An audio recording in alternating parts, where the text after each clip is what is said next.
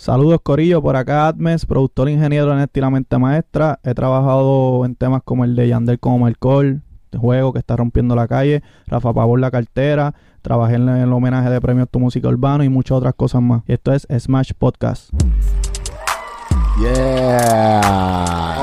¡Ya, diablo! ¡Qué clase de intro! Ahora, tenemos un invitado especial, Corillo, eh, dándole continuidad a todo lo que estamos haciendo, cubriendo, tú sabes, productores de calidad. Super solo Mr. Kind del Smash Podcast con Ames que nos dijo que nos llega siguiendo desde la pandemia, O sea, así, desde la entrevista de Fanta, que si ustedes hacen su asignación deberían calcular más o menos cuál es ese número.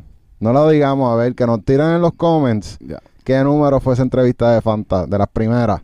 ya. Hmm. Bueno, y antes que todo, ustedes saben que tenemos que darle las gracias a nuestro auspiciador OneRPM, que es una plataforma, lo seguimos diciendo, Corillo, que tienen, si ustedes quieren distribuir su música independiente, o sea, sin ayuda de nadie, esto es una buena plataforma para ustedes, tiene todos los analytics, como si tú fueras una disquera, o sea, tú puedes ser tu propia disquera, lanzar tu música y ver cómo está corriendo tu tema y entonces... Y si creas impacto, pues ya tienen una gente que va a estar ahí mirando, pu, pu, pu, a ver, y guau, vale la pena invertir, ¿no? ¿me entiendes? Ya estás ahí en la plataforma. Sí, así que OneRPM, vayan ahí, mira, el- a- aquí por aquí hay una bolita, ustedes le dan clic y, y miren toda la información. Y pendiente que nosotros vamos a sacar nuestro próximo tema eh, pronto y va a ser por OneRPM, Sí, Corillo. sí, así que, duro. Bueno, bienvenido, Ames. Ah, mes. Saludos muchachos, un placer estar aquí, de verdad lo sigo en YouTube hace mucho tiempo, desde el 2020 para allá de pandemia. La primera entrevista que vi fue a Fanta, saludos a Fanta. Este, y súper agradecido, de verdad, este, me encanta su trabajo, soy súper fiel a su, a su contenido en YouTube y he aprendido muchísimo con, con el contenido que tiran semanalmente, pienso yo que es lo que es muy duro. Qué duro, Gracias, qué duro. gracias. Tú sabes Sí. que eh, para nosotros significa mucho poder traer personas que, que llevamos en contacto, ¿verdad? Porque llevamos hablando tiempito también, Un año. un año. Sí. y poder decir, ok, ya, como que vamos a traer a Ames, ¿me entiendes? Como que ya, It's como time. que hay uno, hay un como que un proceso que tiene que ir pasando, ¿verdad? De, para poder tener esa, como que ese conocimiento que tú le puedes regalar al público, ¿verdad? Y a la comunidad que nos sigue. Y yo pienso que ya, como que en este año que nos llevamos conociendo, pues pudiste adquirir. Sí, yo eso. estaba cuando me escribieron por, por Instagram, yo estaba haciendo una pista y yo veo el mensaje de usted y yo digo, espérate, qué duro, ¿me entiendes? Yo me emociono y todo, oye, usted tiene una comunidad súper grande y, y en verdad el placer es mío estar aquí y pues compartir códigos, lo que sea como ustedes le quieran decir a otros productores que están empezando también. Y aquí esto es, este, este negocio es de, de aprender todos los días en realidad. Esto yo aprendo de los videos de YouTube de ustedes, muchos otros muchachos aprenden de lo que yo diga aquí hoy. Esto es un... Se coge de todos los lados. Ya. Y nosotros también somos fan de ustedes, o sea, todo lo que ustedes están Sí. haciendo en su canal de YouTube, o sea, con Nesty, muy cabrón, o sea, Sí. ustedes están también en esa vuelta de dar conocimiento, que los chamaquitos que están viniendo Sí. puedan ver, o sea, cómo, cómo se trabaja en las grandes ligas, que, que yo siento que no hay muchas personas de los líderes como que haciendo ese tipo de cosas. Yo pienso que de los grandes así como Nesty, yo creo que no hay ninguno. Ni Jay Nelson, yo creo que empezó para pandemia a empezar a subir como él hacía las pistas y eso, pero se quedó ahí. Pero Ya. Nesty enseña todo lo que él hace, literalmente lo que ustedes ven en los videos, eso es lo que él hace. Él no está ocultando nada, porque en este, en este género, en los, en los productores a veces dicen, mira, que yo no voy a dar un truquito. O sea, aquí no hay truco. Esto, esto es lo que hace todo el mundo, esto es lo mismo, ¿me entiendes? Ustedes ven a Nesty a mí, que yo salgo en el canal de Nesty también, eso es lo que nosotros hacemos. Entonces, nosotros no tenemos que por qué ocultar las cosas, porque esto es, esto va a seguir creciendo y de aquí a par de años va a haber otra gente. Y esto no, no hay que ser mala fe, como uno dice, para no enseñar lo que nosotros hacemos. Ya. Yo pienso que nos estamos tratando de vender también como que no somos, porque en realidad no somos los más que sabemos, pero que la gente entienda que mucha- muchos canales de YouTube dicen, mira, tienen que hacer esto así. No, nosotros decimos como nosotros lo hacemos. Exacto. Si te funciona bien, si no, pues está bien, pues inténtalo a ver, ¿me entiendes? No nos estamos vendiendo como lo que, los más que sabemos, que eso es la, la meta que queremos llevar en YouTube. Que hay muchas maneras de llegar a un, a un resultado y la gente piensa que, que es el que explica fulano, pero no, no, ¿verdad? Si ustedes quieren coger la, la, la, la manera de nosotros trabajar la, la, la cogen, si le funciona pues bien, si no pues mira, hay más videos en YouTube que ustedes pueden chequear y ver cómo cuál le da más resultados. Eso yo, yo creo que ha sido Sí. la meta, como que no vernos como los más que sabemos, sino pues, decir el día a día a nosotros. Claro que también tú puedes de una pista tuya coger un, un- ah, mira, eso me gustó para hacerlo, entonces coges ese estilo de ahí, después coges de otro productor, coges otro estilo y haces tu propio estilo después. Exacto, exacto. Eso está Exacto. bufiado, en verdad. Y ustedes han convertido eso en otro modelo de negocio. O sea, ustedes se están, también se están convirtiendo en, un modelo de tipo de productores que no, o sea, tú puedes tener palo y puedes ser un líder en la industria, pero no necesariamente quiere decir que tú tienes que parar ahí, sino que tú puedes hacer mu- el mu- dinero de otras maneras, que no necesariamente solamente de las regalías. Claro, no, nosotros ahora mismo tenemos la página de Mente Maestra Merch, eh, que ya Nesty la había hablado en el primer entrevista. Es una página que ahí estamos tirando librería y estamos haciendo ahora otra página más grande que vamos a hacer este conferencias, hacer otras cosas dentro de la página, bases de datos y otras cosas más grandes, que eso es la que estamos ahora mismo en proceso. Ya yo diría que estamos como un 50-60%. Estamos montando la plataforma, poner las dos páginas y, y darle más contenido a los productores que están empezando. Ya. Duro. Eso está Sí. bueno. Eh, la mayoría de- del income de ustedes viene de, de lo que es el merch. store 100%. que de las regalías. Sí, Wow. sí.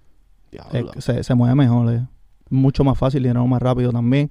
Eh, un al- un- una producción de un tema grande, a lo mejor para pagar se tardan un año, año y medio. Entonces no, no podemos depender que llegue ese dinero. O sea, hay que seguir buscando otras cosas por el lado. Y por ahora, la, la, la meta que tenemos con la página nueva, yo pienso que va a dar muchos resultados para lo que es la compañía y buscar más, más gente para trabajar con nosotros y esas cosas. Tú te has convertido como en una herramienta también extendida de lo que es Nesty, porque, o sea, tú haces el contenido para él también. O sea, no solamente tú estás haciendo como que trabajos de ingeniería de, sonido, sino como que también tienes que ahora hacer contenido. Sí, ¿no? Y, el contenido del canal de Nesty nosotros no lo practicamos. Nosotros apuntamos en unas notitas, más o menos lo que se va a hablar, y, nosotros improvisamos, vamos a decirlo así, para que sea más natural. No queremos que se vea muy, muy robótico lo que estamos diciendo, sea, algo más natural. Que en esa parte, pues me ha tocado ya. eh, ven, me ven más como ingeniero. En realidad hago pistas también, pero en el canal de Nesty ya me ven como el ingeniero de Nesty. Ujú. Ya. Y pues todo el mundo se sorprende cuando a veces subo un reel. Mira, tú haces pistas también. Sí, o sea, yo, yo, yo, yo empecé haciendo pistas, ¿me entiendes?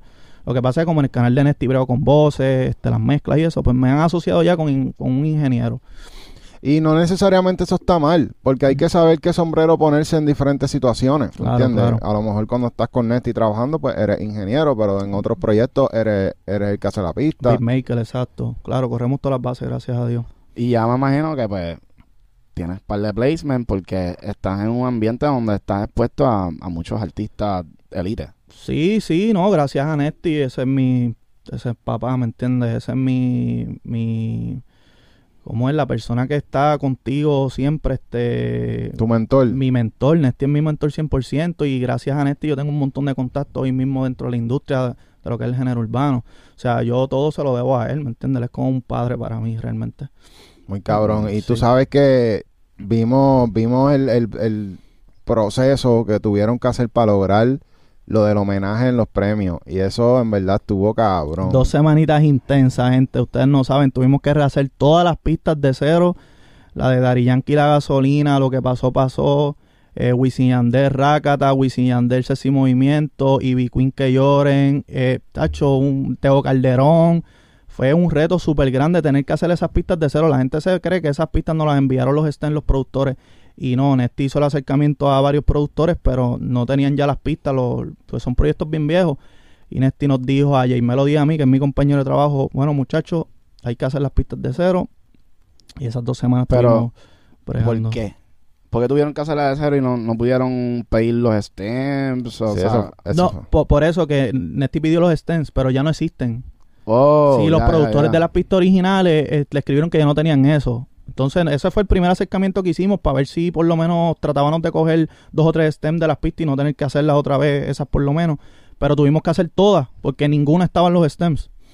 Ya. Ya lo son un problema. Sí, tuvimos que buscar los sonidos originales, se usaba mucho Sample Tank, que ahora está en la versión 4, para ese tiempo usaban la versión 1. Tuvimos que comprar el Sample Tank, que ese es de la compañía X Multimedia, Ajá. porque las guitarras casi siempre de reggaetón eran de ese plugin. De Teo Calderón, de Don Omar, eran de ese plugin. Entonces Wow. compramos ese plugin para, para que el sonido fuera literalmente casi un 100% real. ¿Y cómo ustedes sabían que era esa librería? Porque Nesty trabajaba con los viejos y él los vio, ¿me entiendes? O sea, Sí, que él- si esto del proyecto lo hubiera tocado un chamaquito a hacerlo, en verdad no, hubiera sido imposible. No, no, no, sí, 100%, 100%. Sí, No porque sé. hay que tener esa destreza de cómo sonaba antes. Sí, Nesty nos Ujú. guió, ¿me entiendes? Nosotros trabajamos ahí, pero Desde el hospital. Nesti estaba en el hospital, después estaba en la casa y por teléfono a veces yo le decía, mira, Nesti, porque el estudio de nosotros está detrás de la casa de Nesti. Él a veces subía un momentito y escuchaba cómo iban las pistas y nos decía, mira, falta esto. Nosotros lo hacíamos, se lo enviábamos, no lo escuchaba, ¿me entiendes? Él era la proof, Ya. eh, el filtro. Y cuando él aprobara, pues ahí era que íbamos a grabar los artistas, que se grabaron en, la- en- en el estudio también. ¿Cuánto tiempo tenían para hacer ese proyecto? Eh, nosotros nos avisaron como en mayo, como un mes antes. Como un mes antes nos reunimos con Soraya en Plaza Las Américas y nos dieron un, un deadline que era hasta el 10 de junio. Pero ¿qué pasa? Los bailarines necesitaban las pistas antes y tuvimos que enviarlo como, lo enviamos como en junio 5 para que el de las luces cuadrara el evento, los bailarines hicieran el, el show. Sí. Pero gracias a Dios estábamos adelantados que desde que nos reunimos ese mismo día ya empezamos a meterle por la noche. Wow. Estuvimos, por lo menos fue súper... ¿Cuántas horas bien. le metieron, tú dirías? Ya, che, diarias le metimos, empezamos como a las 11 de la mañana hasta las 8, como 8 o 9 horas diarias. Sí, sí. Y trabajando domingo también, el mix lo hizo un domingo. Y, y eh, ahí ustedes pusieron en hold todos los demás proyectos. Todo lo demás no podíamos hacer más nada, no nos daba tiempo. No nos daba tiempo por los premios. Entonces, aparte que la después de esa semana, esa misma semana teníamos mucho, teníamos que estar yendo a lo de las conferencias, que no íbamos a estar en el estudio. Entonces, esa semana prácticamente lo que hicimos fue dedicarle 100% a, a los premios. Qué duro. Sí. Eso Sí. fue un sacrificio. Sí, ¿verdad? no, y gracias a Nesti que nos consiguió eso, a Soraya, este saludo a Soraya, a Rafa también. Este, fue una experiencia súper súper dura porque en verdad yo nunca había hecho, re- recreado un remake de unas pistas tan legendarias como La Gasolina, eh, Lo que pasó, pasó, que eso tiene un montón de cambio de piano. Y las pusiste una al lado de la otra a ver cuán cerca Te estaba. diría un 95%. Ya, Ah, entonces la mezcla, la mezcla yo la hice y la mezcla me fui al flow viejo. Mm. ¿Entiendes? Las mezclé flow ellos. No me fui flow ahora, las baterías más explotadas. No, no, no. Las mezclé flow ellos, el bajito más sutil. eh, o sea, fue un proceso porque quería que sonara igual. El del mastering, cuando lo mandé a masterizar, le dije que tratara de dejar la misma esencia de que yo le había dado en, en la mezcla. No, no quería que me cambiara mucho el mastering, el color. ¿Y no trataste de hacer el mastering tú? yo siempre envío un, un rock, un rough master. Siempre. Entonces, nosotros trabajamos con Jay Jiménez del Faro, él es colombiano, está muy duro. Este, yo siempre le envío un, un máster de referencia del color que yo quiero. No, aple- no, no aprieto tanto el limitador para que él sepa más o menos el color, lo llevo como a menos 9. Ya cuando él nos manda al máster, pues está como a menos 6. Pero me mantiene bastante el color técnico más pepa. Eh. Una máquina, él masteriza análogo todo. Ok, ok.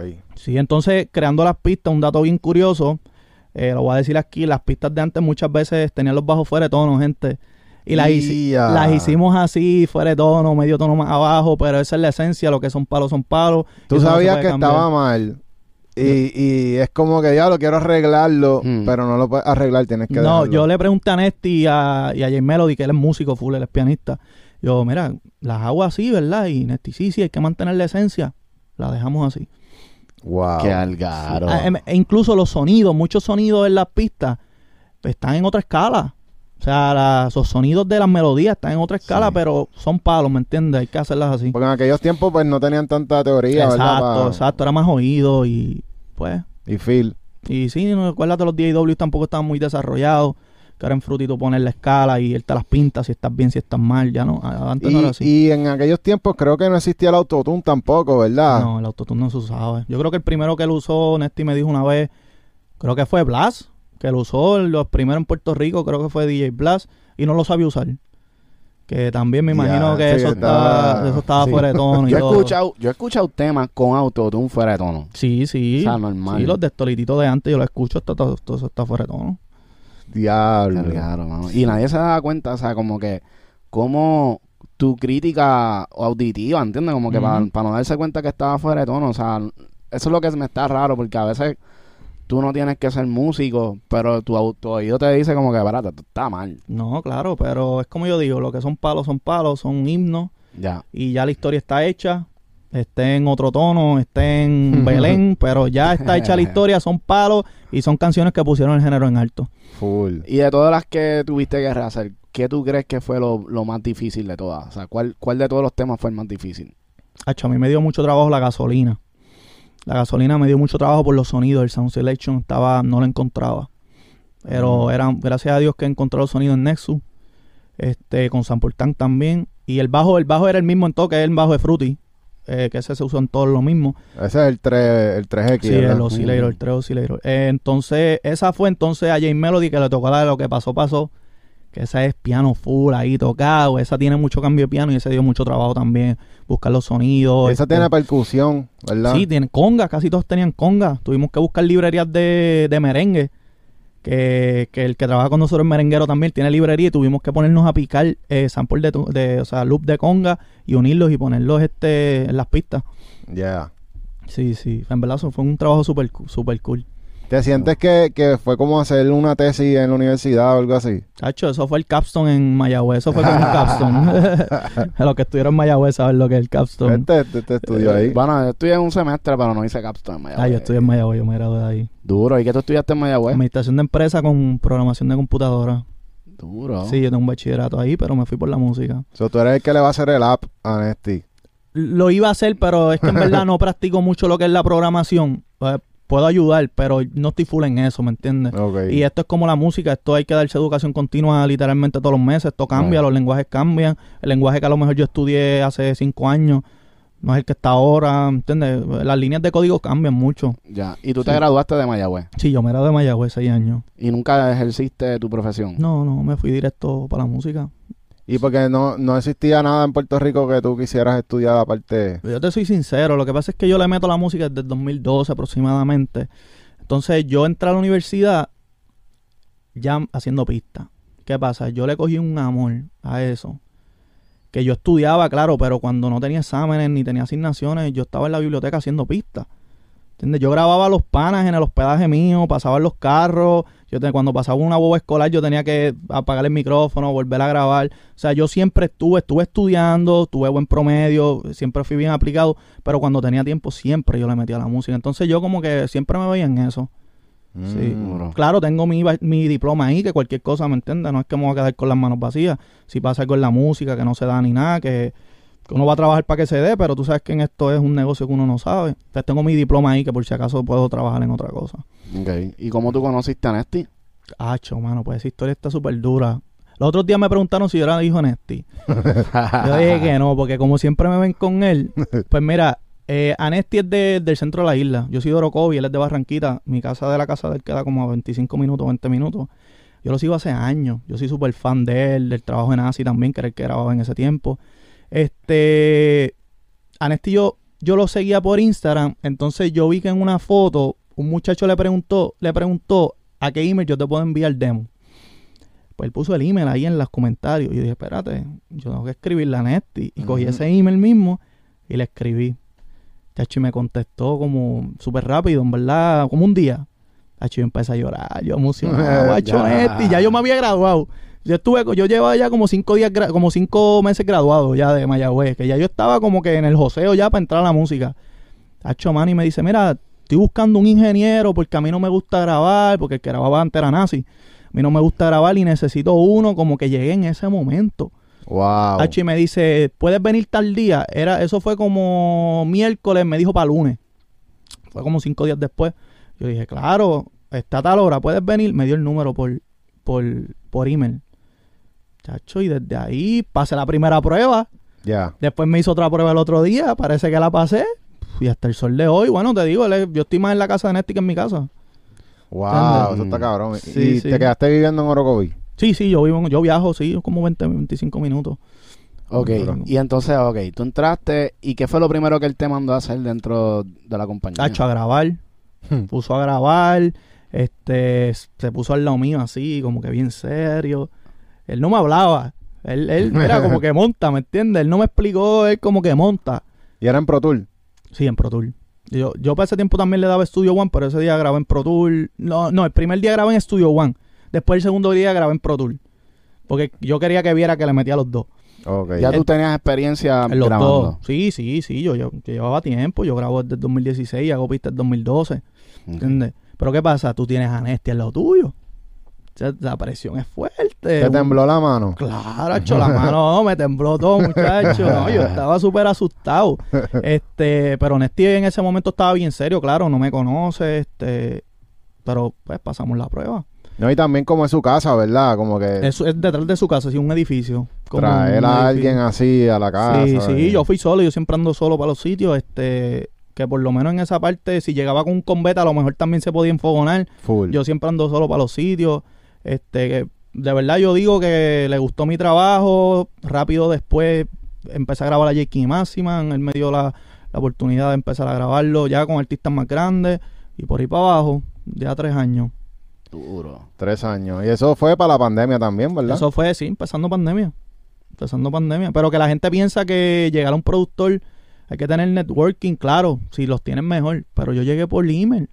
Por email. ¿Y cómo fue esa presentación que tú hiciste por email? Porque a nosotros, por ejemplo, Pulpito, Pulpi. que, que, traba- que tú lo conoces también. Saluda a Pulpi, mi hermano. Ya. Este, pues nada, como que cuando él llegó a nosotros, en la presentación de él por email, solo fue el que la leyó primero y como que dijo, cabrón, tuviste este email, Bien este duro, bien duro. Sí, bien, duro". profesional. bien duro. Pues yo por lo menos, en Mayagüez yo siempre, eh, es que en Mayagüez todo se hace bien profesional. Este, cuando uno le va a hablar a un profesor, un email o algo, pues uno ya hay que hablar profesional porque si le hablas como el papagayo no te van a contestar. Pues yo en ese momento me acuerdo, le envié como, mira, soy de Orocovi, fulano, fulano, fulano, me di mi, mi biografía. Vamos a decirlo de esa manera. Entonces después le empecé a hablar de plugin, ahí mismo en el email rápido, mira, trabajo con esto, cuando grabo voz uso esto, me acuerdo, le envié una pista, una capela y una producción completa mía, porque hacemos de todo. Entonces, empecé a hablar de pro y mira, las voces le hice con esto, esto, esto, hice tal efecto. Ahí mismo en el email todo era par, era par de largo.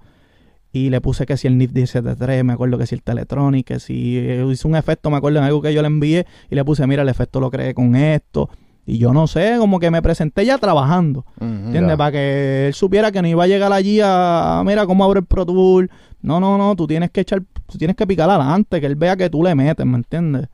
Zúmbale Ah, ahí. bueno, vamos a Eso está bien cabrón. Duro. Ya sabes. La verdad que sí, eso es un buen approach porque ya, ya no estás dejando nada a la imaginación de diablo, le meterá, no le meterá. Lo que pasa es que esa era mi experiencia, esa era mi, mi... Yo tenía que romper ahí porque si no, no había break. Tenía que esperar entonces, conocer a otro productor que me contestara. O sea, yo tenía que matar ese día. Yo no podía ir a barquillar. Sí. Sí, Sabrá bar- Dios cuántos emails se recibió. Exacto, y me contestó. Me contestó. De hecho, Nesti, en verdad, ese, de hecho, mi papá. Y que tú le pusiste en el subject. Que Eh, llamara la atención para que él abriera ese. Ya, email. yo no me acuerdo exactamente qué le puse, pero creo que le puse buenas tardes, algo básico. Buenas tardes, soy productor, algo súper básico. Que él lo leyera corto. No Ajá. le puse algo, ¿me entiendes? No quería verme aficiado. Ok. Sí, no quería verme aficiado. Pero ya cuando abrió el email, pues ahí había un par de, par de líneas. Número uno, un NIF. Número dos, mira, pa, pa, pa, pa, un montón de plugins ahí. Sí, porque ese título del email, ¿verdad? Sí. También es, es Sí, importante. sí, ese es el, que conecta full, full, full. Sí, sí, full. Qué y cuando él estaba buscando, eh, en verdad él estaba buscando como que algo en específico. No, Él de verdad le fuera- estaba buscando a alguien que grabara y mezclara. 100%, porque él no le gusta grabar. Me lo puso así mismo en el, en el email. Yo odio grabar. Así mismo me acuerdo. Yo odio grabar. Y me- ahí fue que me envió el número. Y hasta el sol de hoy, gracias a Dios, grabo todo el mundo que va al estudio Nesti. Eh, mezclo los temas allí también. Este, si hay que mezclarlo. Sí, porque muchas veces los, los cantantes ya tienen su mixing. Pues hago una premezcla. Mira, lo quiero así. ¿Me entiendes? Pues para que no se salga mucho de lo que nosotros queremos en el estudio. Que eso es Ya. otra cosa de, pues todo, en verdad, hago de todo un poquito allí. Y cuando tú estás trabajando, eh, tú te quedas con el sombrero de si estás grabando de grabar y eh, buscas un momento para enseñar pistas o prefieres como que hasta que no te pregunten enseñas pistas. sinceramente yo espero porque mi compañero Jay Melody hace pistas también. Entonces, si yo voy a grabar, pues que le enseñe las pistas. ¿Entiendes? Para tener un win-win. Yo grabo, tú haces pistas. Pero hay veces que el artista quiere trap y yo ahí digo, ah, pues espérate, este, Nesti no tiene mucho trap, déjame enseñarle los que yo tengo. Y ahí aprovecho, ¿me entiendes? Pero no es siempre que digo, mira, estoy grabando, ¿quieres pista? No, porque me voy a ver como que quiero hacer todo. Y nosotros somos un equipo, hay que, ¿me entiendes? ¿Y cómo es esa dinámica? Porque, por ejemplo, o sea, Nesty hace pistas también. Claro. Pero cada cual tiene su estilo, Cada ¿verdad? cual tiene su estilo, exacto. A veces nosotros hacemos samples, se lo enviamos, él le monta los drums, o a veces él hace un sample y me envía a mí, y yo lo monto en trap o en jersey, que es lo que está ahora, que estamos haciendo mucho. Es depende, es depende. A veces él mete por los pedales, hace unas cosas ahí, tú sabes, unas cosas bien, bien duras con pedales, y eso yo lo llevo a trap, Mm. Right. ¿me entiendes? Ujú. Pues depende del color, depende. A veces Melody, que es el músico full de la casa, este hace un reggaetón rompediscoteca y me envían a mí para que yo haga la- los drums. Pues depende, ¿me entiendes? Mm, ok, ok, sí, depende. Sí, ustedes colaboran mucho entre el, todo el corillo. Nosotros tres, sí. Nosotros tres. A veces yo estoy grabando, tengo un coro, se lo envía a Nesty o a Melody. A lo que yo estoy terminando de grabar, ellos ya están montando los acordes allá. ¿Y eso sale bajo un nombre o, por ejemplo, ustedes van a sacar un nombre como que del corillo? Sí, sí. Eh, nosotros, bueno, la compañía es Mente Maestra Music. Sí, Pero, por ejemplo, si fueras a lanzarlo en una plataforma, un tema en que trabajen los tres, en vez de poner Atmes, Nesty y J Melodies, pues tienen un nombre como que para el colectivo. No, como fíjate, ahora por ahora sale mi nombre de pila, sale en las plataformas y cuando Melody hace una pista, pues sale el nombre de él, este, que por ahora no, no tenemos un nombre de los tres, sí. O sea, ahora mismo ustedes se están mercadeando como productores, pero también como artistas en las plataformas. ¿O te refieres más como a los créditos? No, los créditos digo yo. Sí, Ah, ok, cuando ya. uno busca los, pues sí, los créditos. Pero tú no sales como, como en el profile, ¿verdad? Como artist. en el- no, en el no, tema. no, es Nesty, Nesty sale. Sale sí. Nesty. Sí, exacto, exacto, exacto. Ok.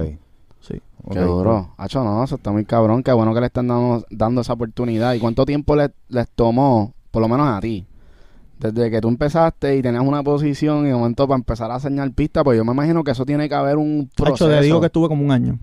Estuve como un año porque en realidad empecé desde el día uno grabando y mezclando. O sea, Nesty sabía que yo hacía pista porque ya yo le había enviado. Pero me tenían en eso nada más.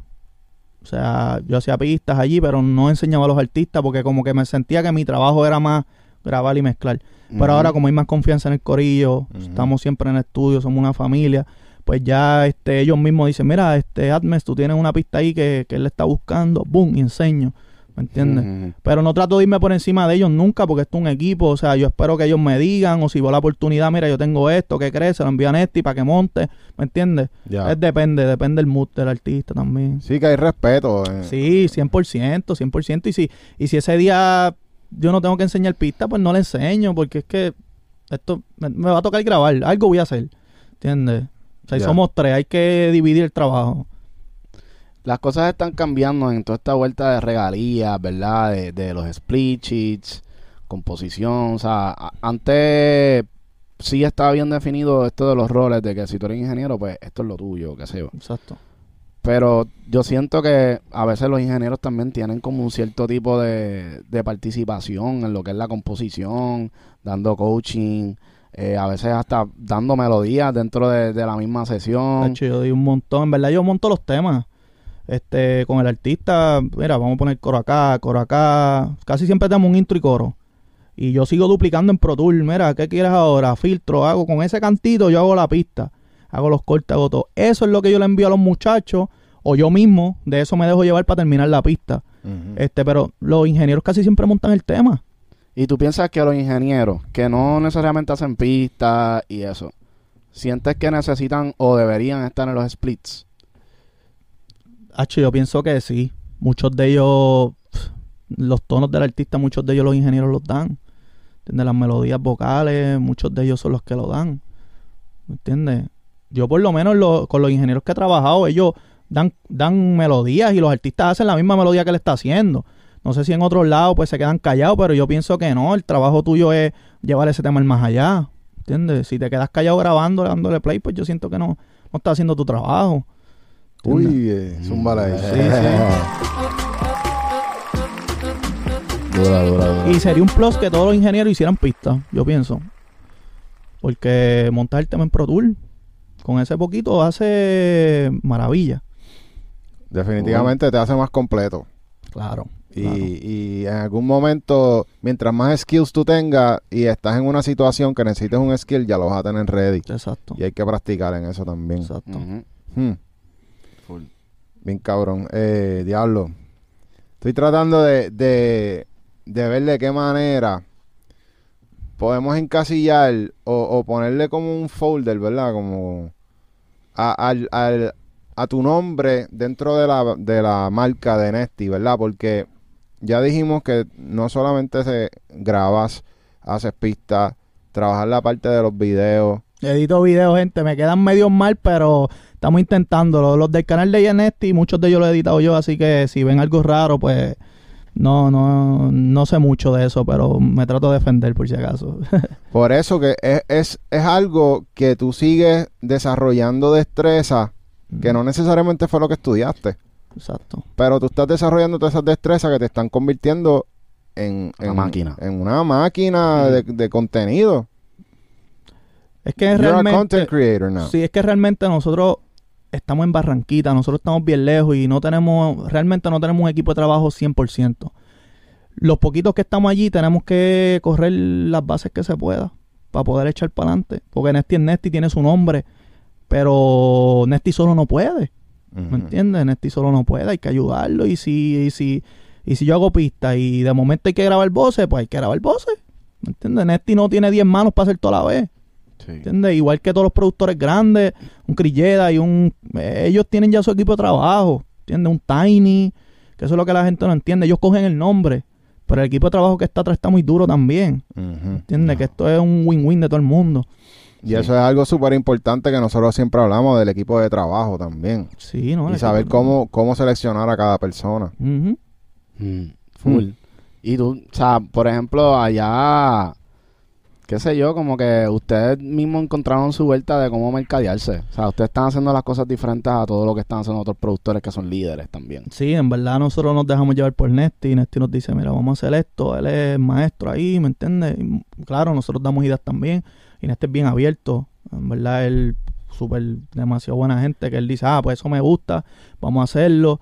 Que yo pienso que esa ha sido la, la dinámica de todos estos años, este, especialmente este último año que hemos dado, le hemos dado más al YouTube y eso. Este, idea en colectivo, en realidad. Idea en Ok. colectivo. ¿Tú fuiste a los premios? Sí, yo fui a los premios. ¿Y estuviste en la alfombra? No, no estuve en la roja? alfombra, pero estuve en el backstage, en el camerino, en el camerino NXT.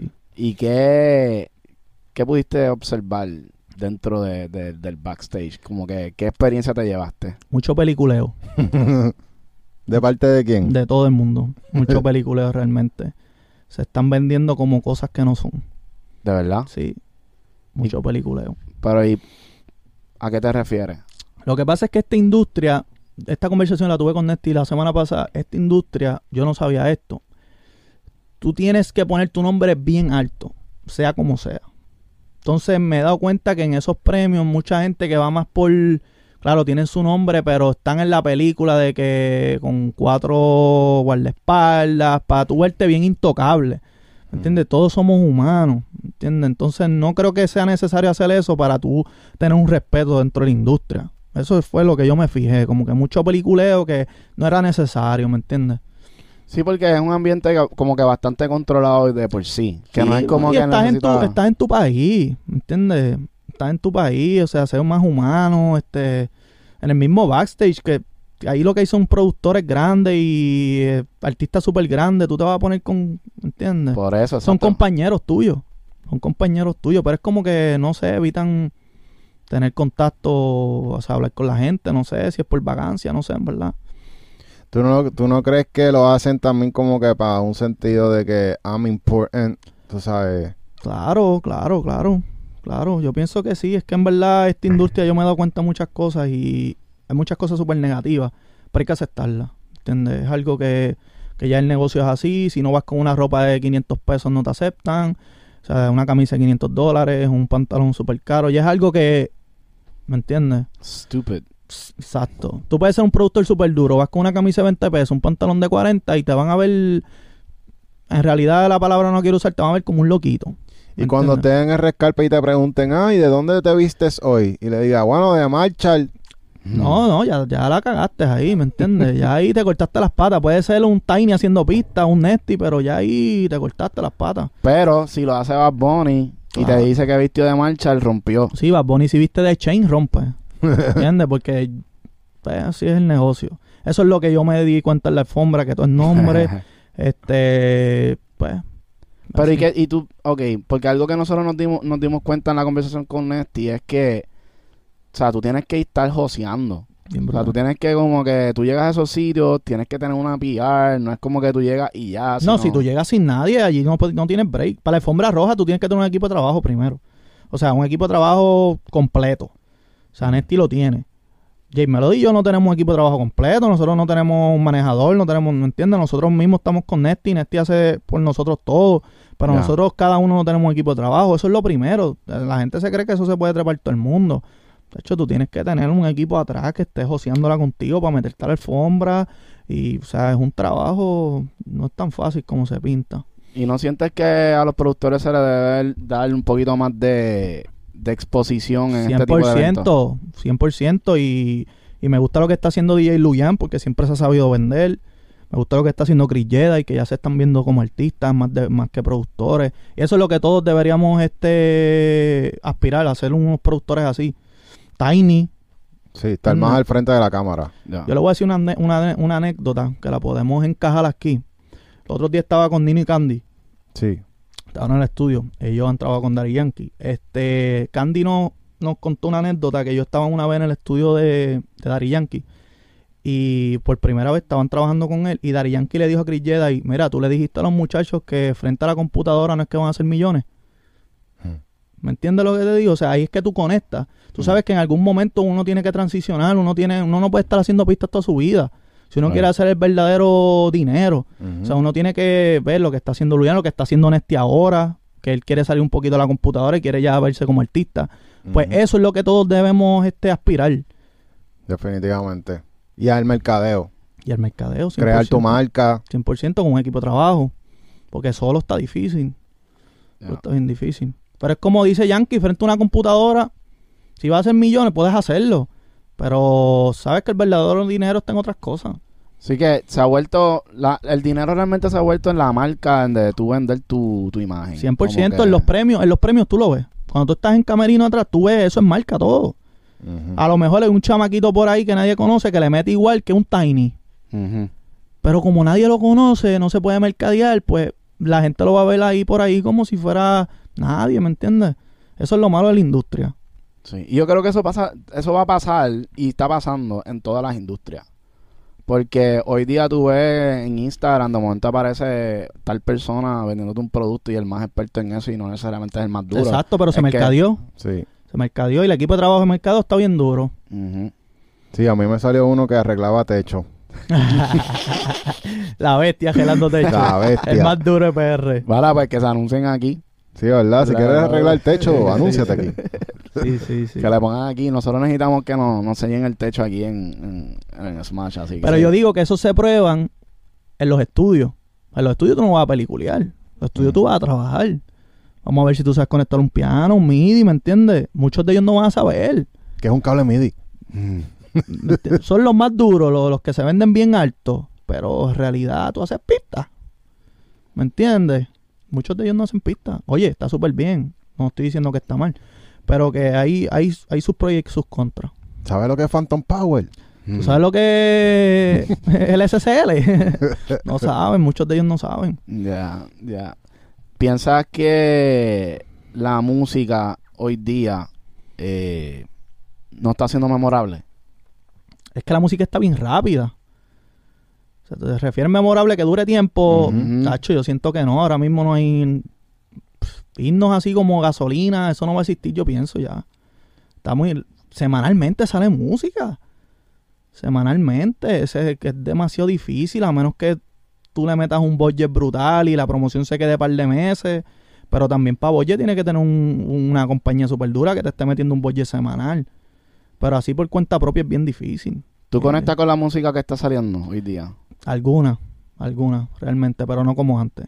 La música que yo escucho 2013 a 2015.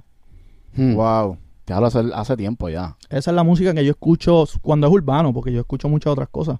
Pero cuando es urbano, esa es la música que yo escucho para los tiempos de Novillori, para los tiempos de Farruko, de, de Olabeba. Esos son los temas que yo escucho. Cabrón, el otro día yo puse el te- un tema de Farruko, el disco de Farruko que salió la de Nena Fichu. Talento el bloque. Ajá, papi, ese bestia. disco está tan hijo de puta. Oye, ¿tú lo Farru? Farru es mi artista favorito. Lo digo aquí en cámara, ese hombre está súper hackeado.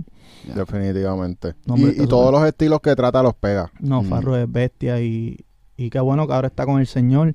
Pero el urbano, en verdad, el tipo rompía. Bueno, se lo llevó el Sí. premio. Sí, eh, en otro género más. Sí, sí. Pues eso es lo que yo escucho, porque ahora siento que la música va muy rápido. Hoy escucho una canción y ya el otro semana hay una que tiene los mismos tonos, los mismos sonidos, y yo, pues, es lo mismo.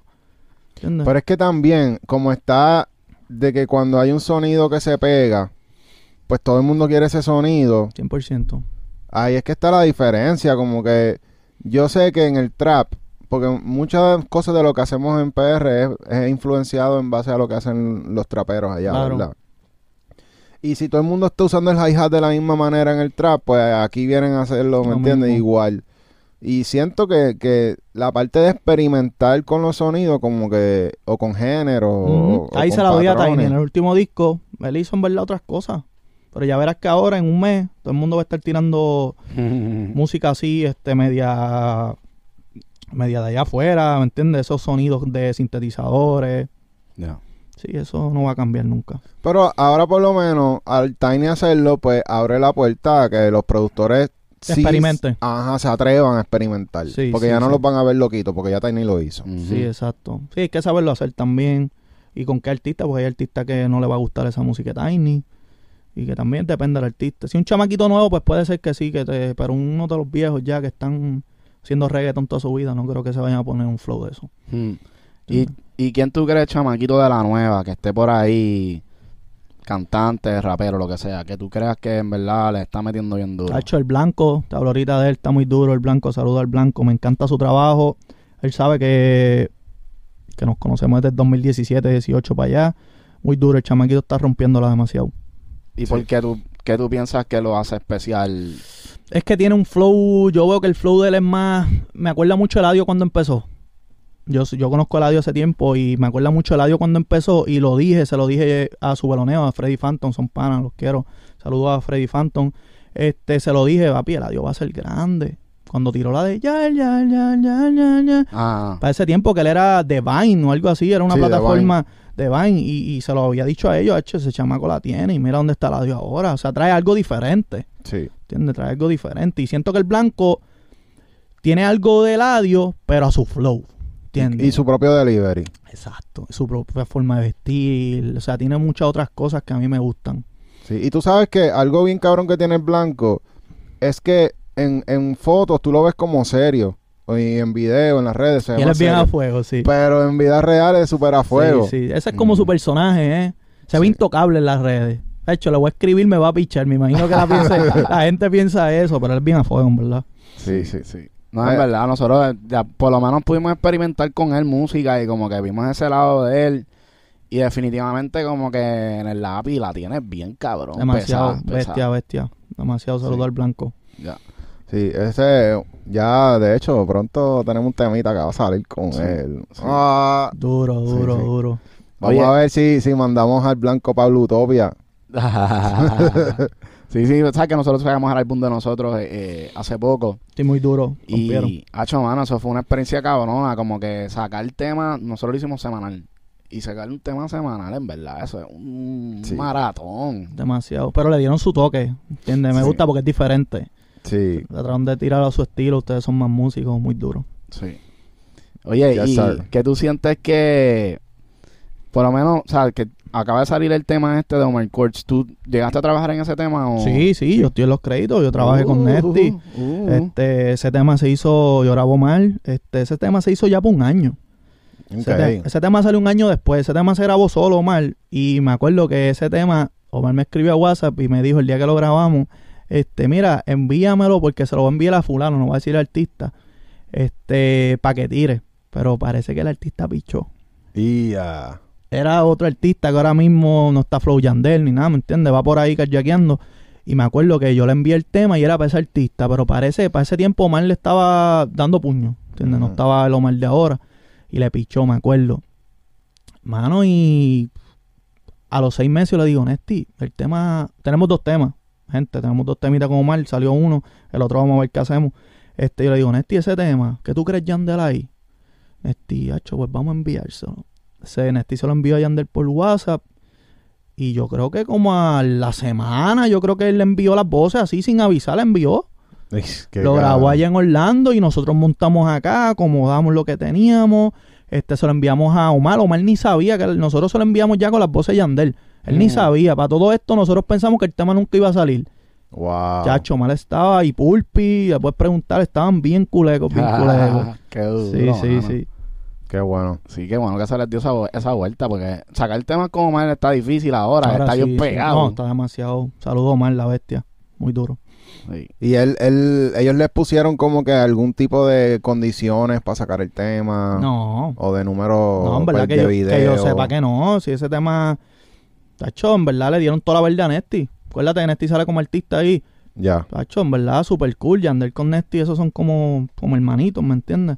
Ya, Super duro. duro. Y Omar, muchacho, con Yandel. ¿Entiendes? Eso me imagino con inspiración para Omar también. Full. Tantos años, Wisin y Yandel. No, pero muy duro. Omar es bestia en el estudio. ¿Cuánto tiempo fue, hace cuánto fue tu primer placement? Grande, grande. Sí. Yo diría como, como año y ocho meses.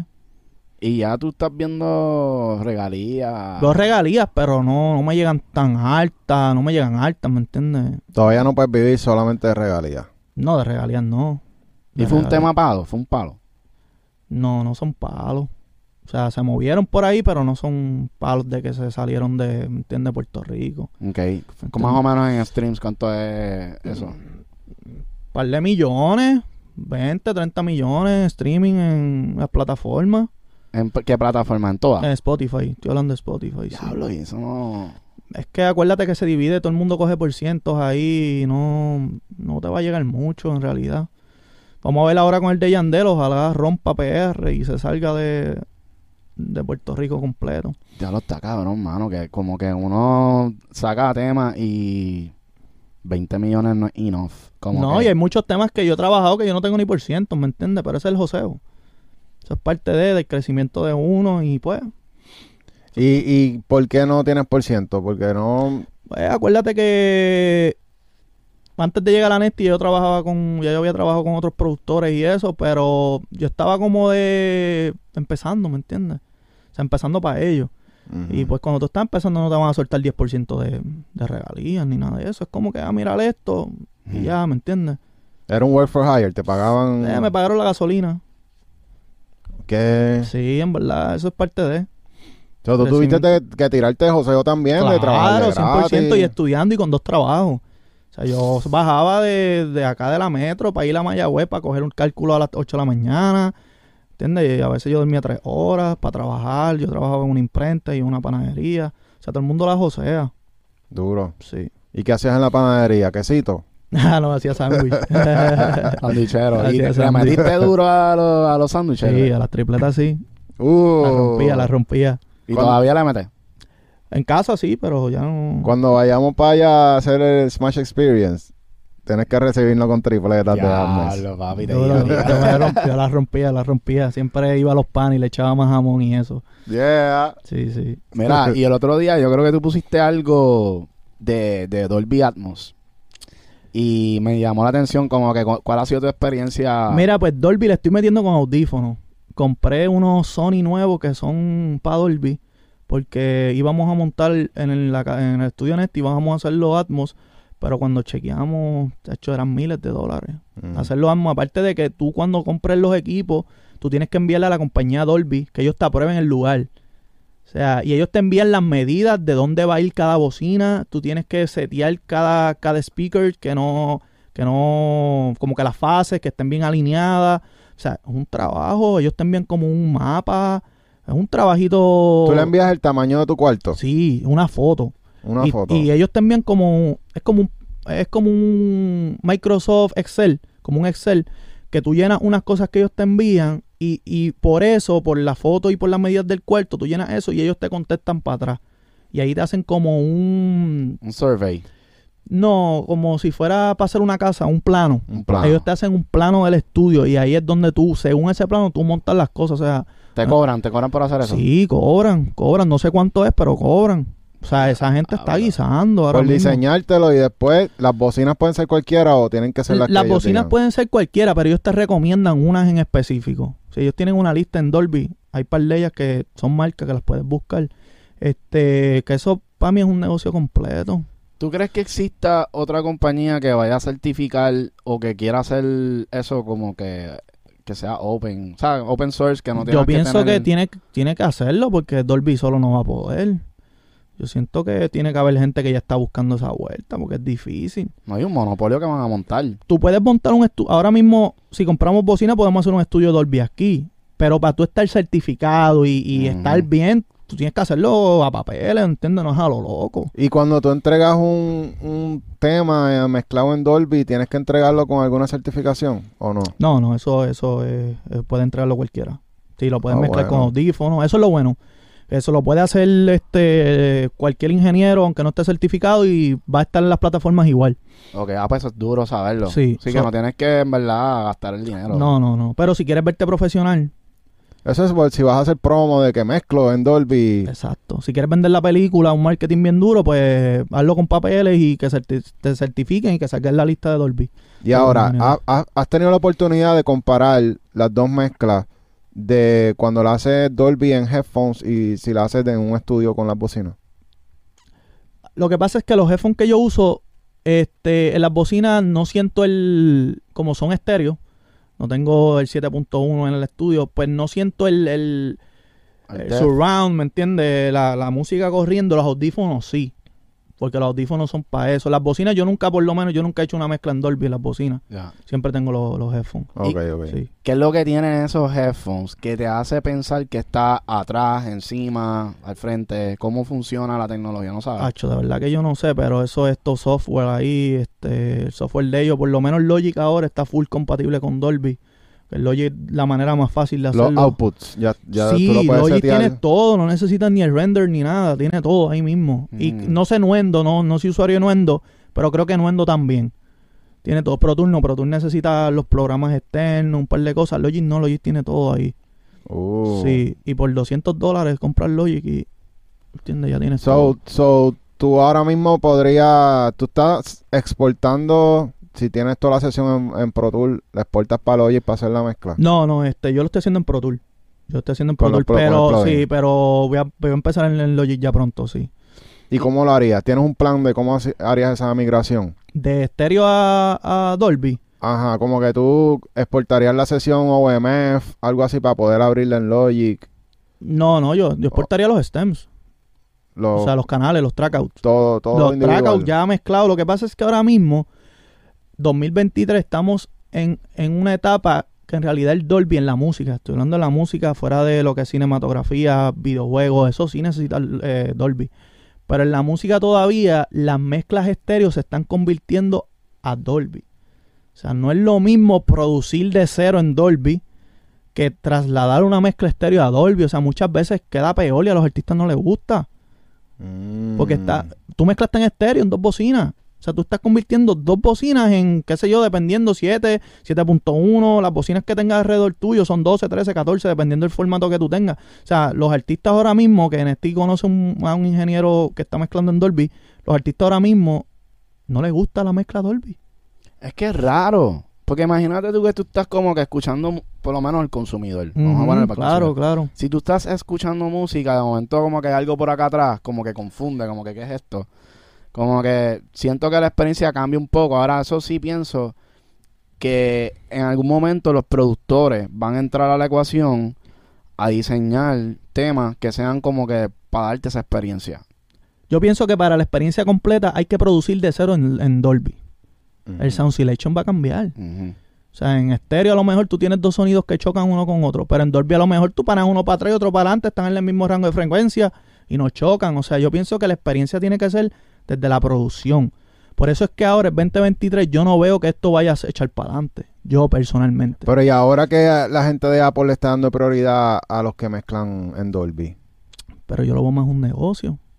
Yo lo veo más como un negocio.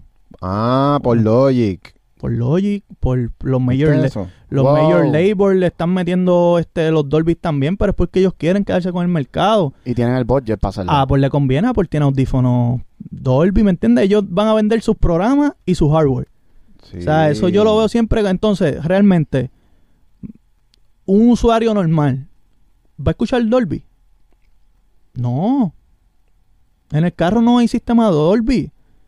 Todavía no han salido carros Dolby de los carros normales. A lo mejor un carro super Tesla, caro. Tesla, yo creo que tiene. tiene Está bien, pero un Toyota, un Honda, eso no son Dolby. No. O sea, tú no vas a sentir la experiencia completa.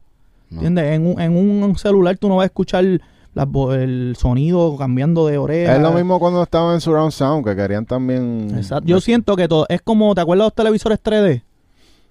Yo siento que esto va a pasar Ya, lo mismo. diablo. Yo pienso que va a pasar Que lo mismo. nunca llegó. Todo el mundo, en- eh, macho, Mm. que si 3D, 3D, está bien, ahora los televisores 3D están bien baratos y yo no voy a una casa y la gente está viendo 3D. Está overhyped, es lo que tú quieres decir. Exacto. yo- Ahora la gente lo ve en el celular.